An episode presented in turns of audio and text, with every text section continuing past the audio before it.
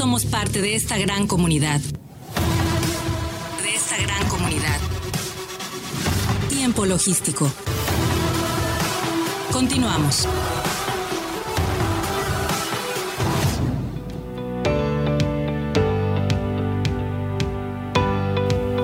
Bien, pues muchísimas gracias por continuar con nosotros. Estamos aquí de regreso en tiempo logístico y por supuesto muy agradecido con todos ustedes que nos estén escuchando en este momento. Como les prometí, bueno, vamos a continuar con los especialistas a nivel nacional y cabe eh, pues recalcar, renombrar la calidad de algunos de ellos y en este caso el doctor Ricardo Méndez de TLC Asociados, un especialista, una personalidad con mucho conocimiento al respecto. Por supuesto, si usted tiene interés en contactarlo, con mucho gusto lo hacemos. Y bueno, nos va a platicar de los puntos relevantes y la implementación de la séptima enmienda, sistema armonizado. ¿Ya lo tenemos conectado? Ya tenemos conectado al doctor Ricardo Méndez. Mi querido Ricardo, bienvenido a Tiempo Logístico. ¿Qué tal? Buenas tardes, Paco. Un saludo a todo tu auditorio. Muchísimas gracias por la invitación nuevamente. Hermano, no, de verdad, eh, agradecidos nosotros Sabemos de tus múltiples ocupaciones. Andas dando eventos por todos lados para poder dar capacitación. Em, a mí me queda eh, la grata experiencia de saber de que eres una persona que le encanta eh, compartir la información, que le encanta dar eh, asesorías para que pues nuestra comunidad a nivel nacional pues cada vez esté con una mejor capacitación pues a través de todo lo que tú haces. Y eso te lo reconozco y te felicito. Te escuché, te he visto en vivo, te he visto aquí muchas veces, eh, te sigo en las redes y de verdad mis respetos, Ricardo. Estás haciendo mucho, eres muy loable, eres muy especialista para toda esta materia. Ah, muchas gracias por tus palabras, Paco. Y bueno, pues el día de hoy vamos a traer también un tema interesante, pues ahora que ya casi eh, está algunos días de, la, de, la, implementación de la séptima enmienda. Y fíjate, eh, el día 12 de diciembre estaría entrando en vigor la séptima enmienda. Ya sabes que es una fecha muy conmemorativa para los mexicanos. Y es que, eh, pues el día de hoy vamos a platicar sobre este tema. Pues adelante te damos el tiempo porque, bueno, 15 minutos para toda tu información, pues es un resumen breve. Adelante, amigo. Ok, miren, de manera breve vamos a comentar seis puntos eh, importantes relacionados pues, con la implementación de la séptima enmienda del sistema armonizado. Como sabemos, el pasado 7 de junio del 2022 se había publicado pues, en el Diario Oficial de la Federación pues esta nueva ley de los impuestos generales de importación y exportación y que, como sabíamos, bueno, pues se iba a implementar esta séptima enmienda.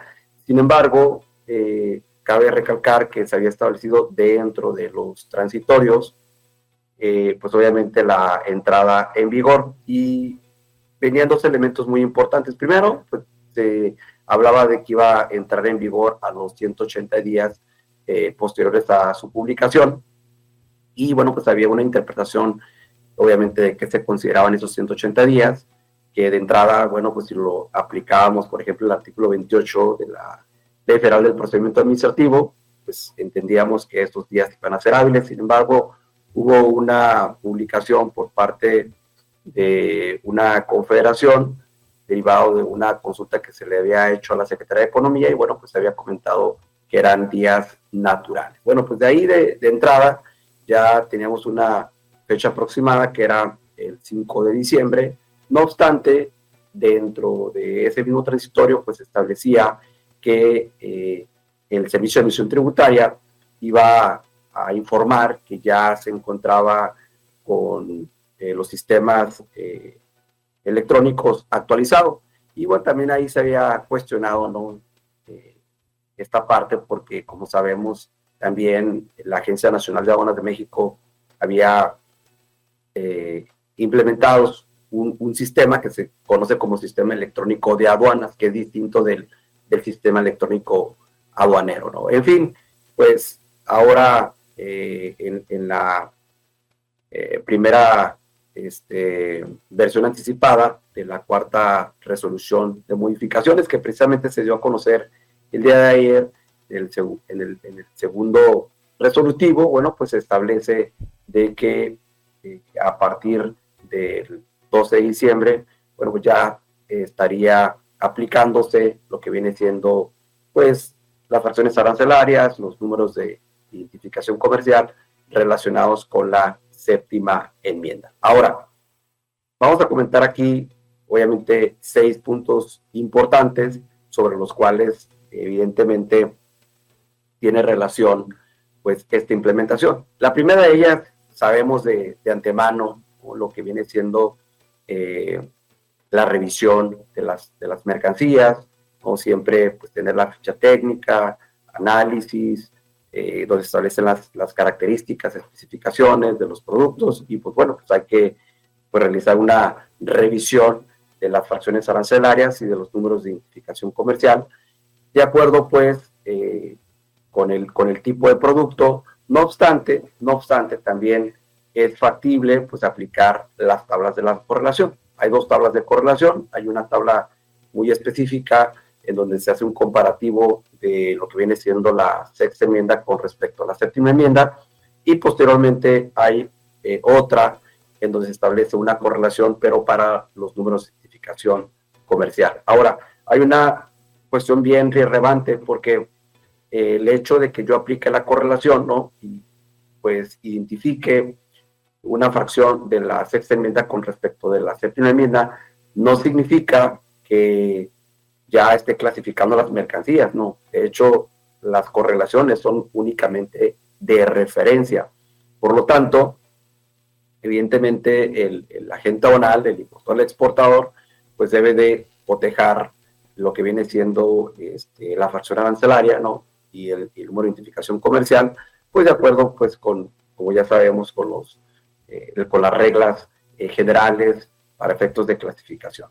Ahora, otro otro punto muy importante será el número dos, tiene que ver con las reglas de origen de los diferentes tratados de libre comercio y de los acuerdos también eh, al amparo de la Asociación Latinoamericana de Integración, ¿no? Sabemos que tenemos 14 eh, tratados con alrededor de más de 50 países y en el caso de los eh, acuerdos de complementación económica, acuerdos de alcance parcial, acuerdos de alcance regional, bueno, pues ahí eh, con la LADI también tenemos eh, otros tratados. Entonces, estas publicaciones evidentemente ya se dieron a conocer en el diario oficial de la federación, todos los tratados y acuerdos este, comerciales. Ahora, la parte importante aquí es, pues, revisar las reglas de origen. Como ustedes saben, bueno, pues existen diversos eh, procedimientos, ya sea el de, sobre todo el de salto arancelario, en el caso de este valor de contenido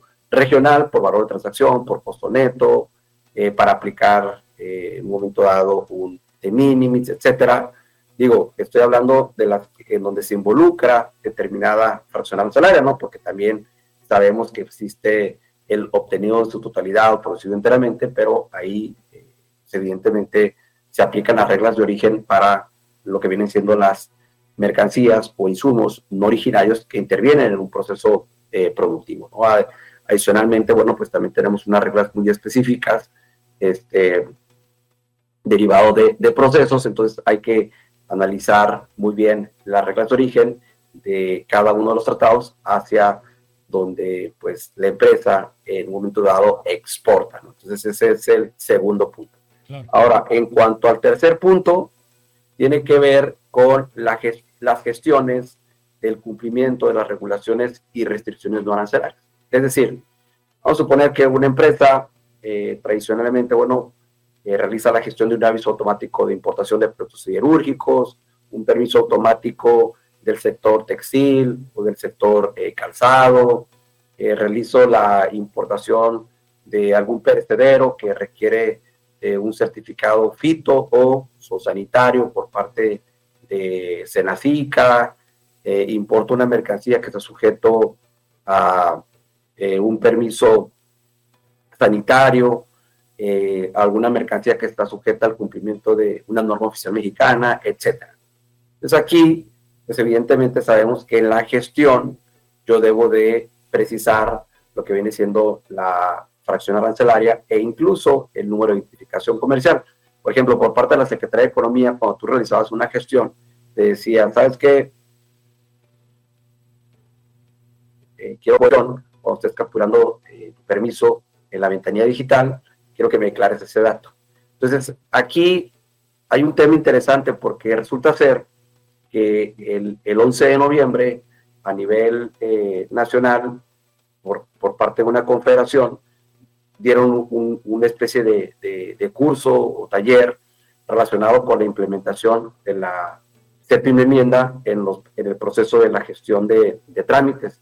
Estuvo bien interesante porque no fue, eso fue un día viernes, entonces hasta el, hasta el 14 de noviembre se va a conocer un comunicado en el portal del dice que es el Servicio Nacional de Información de Comercio Exterior, se va a conocer este comunicado en donde te dice pues el, el proceso de implementación de esta enmienda en la gestión de trámites. Y hay un tema ahí relevante con los, con los permisos previos, por ejemplo, de regla octava, que tradicionalmente hay dos, ¿no? Es el permiso previo de regla octava para imposición definitiva y el permiso previo de regla octava este, para imposición temporal. Entonces te decía, en el de imposición definitiva, el día, eh, hasta el día 11 se van a recibir solicitudes con la fracción de la, este, de la sexta enmienda y a partir del, del 14 de noviembre empiezas a realizar la solicitud con eh, séptima enmienda. Y, y, para, por ejemplo, para el de eh, para el permisos previos de impuestos temporales se estableció otra fecha para diciembre. Sin embargo, en la práctica, eh, algunos clientes estaban solicitando sus reglas octavas y ya les pedía la fracción nueva. Entonces ahí había una, una, una inconsistencia de acuerdo con el comunicado que había eh, publicado pues ahí la, Dirección General de Facilitación Comercial, el portal del EFICE. Entonces, por eso es muy importante tomar en cuenta este tercer punto. Ahora, vamos con el cuarto punto, el cuarto punto, que se relaciona con las consultas o las eh, resoluciones anticipadas. Ejemplo, vamos a suponer, eh, como sabemos, en la ley de bandera, en el artículo 47 y 48, se establece que los importadores, los exportadores, los agentes aduanales y las confederaciones incluso pueden solicitar eh, consultas de clasificación arancelaria. Es decir, no conozco la clasificación de mi producto, solicito una consulta. O bien tengo duda de dos o tres clasificaciones, cuál es la que le corresponde, entonces, pues yo realizo la consulta, ¿no?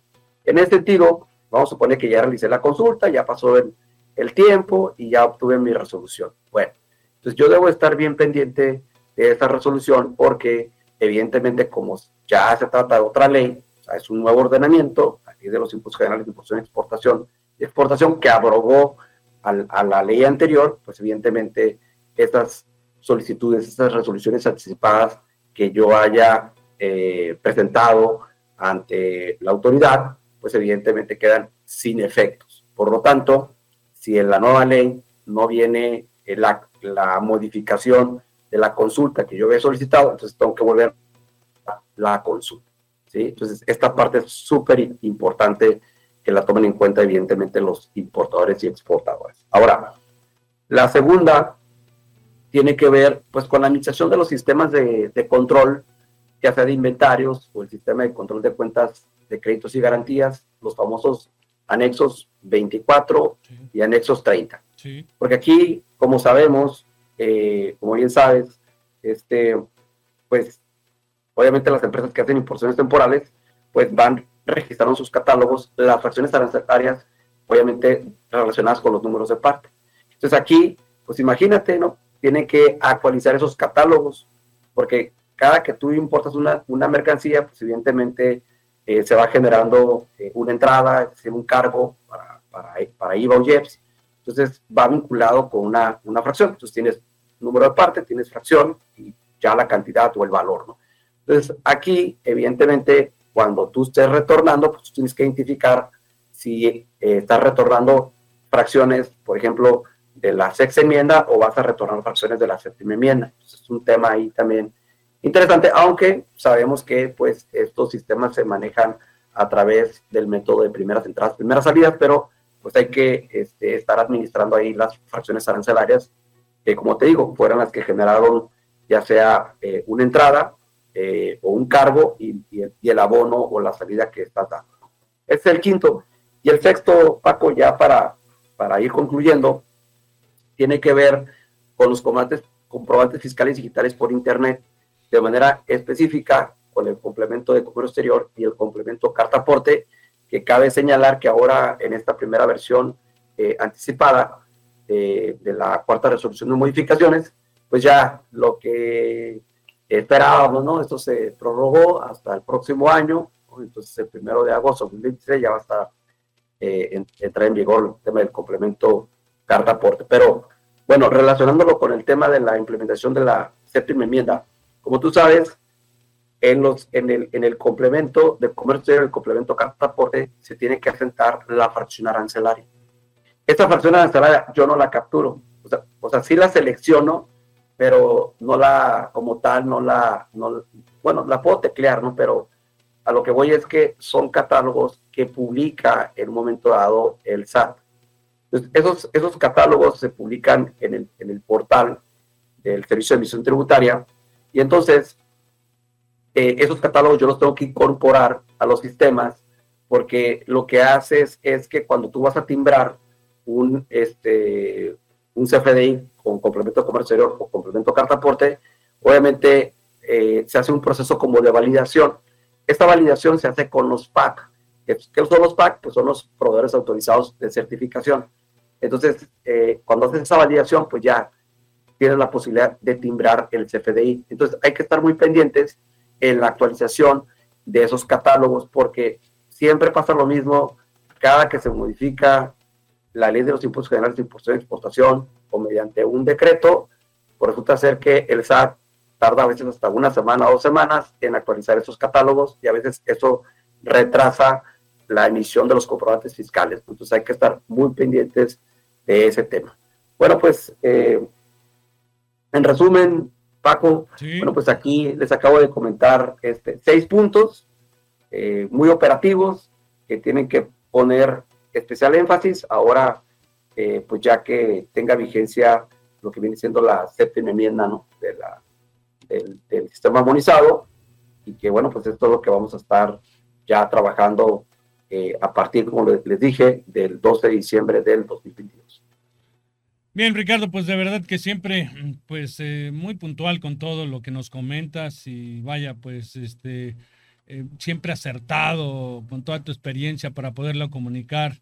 Eh, y, de, verdad que siempre agradecido contigo por hacerlo, por tomarte este tiempo para eh, pues, compartir esa información con todos los que nos escuchan. Aquí en la ciudad de Puerto de Manzanillo, que nos escucha muchísima gente, pero bueno, también a través de las redes sociales, a través del Internet, que nos escuchan a nivel nacional.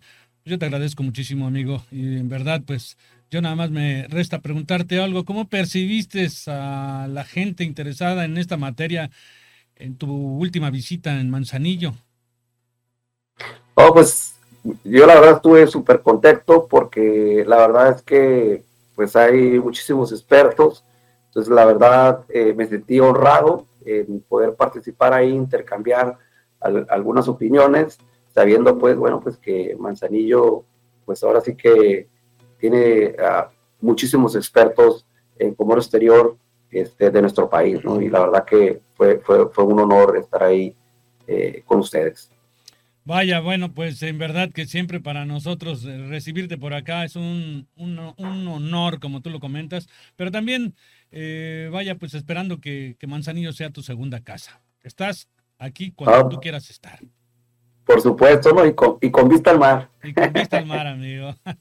Te mandamos un abrazo grande, al igual que agradecimientos.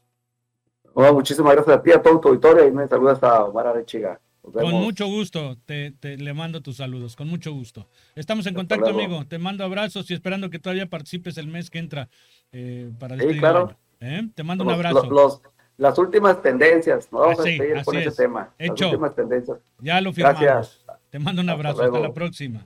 Bueno, él es el maestro, eh, perdón, el doctor eh, Ricardo Méndez de TLC Asociados, un especialista en esta materia.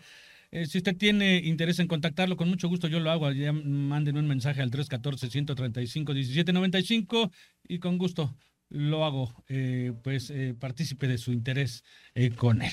Nos vamos a ir un corte y no le cambie porque está usted en tiempo logístico. Regresamos. Somos la voz del comercio exterior. Tiempo logístico. Tiempo logístico. Permanece con nosotros.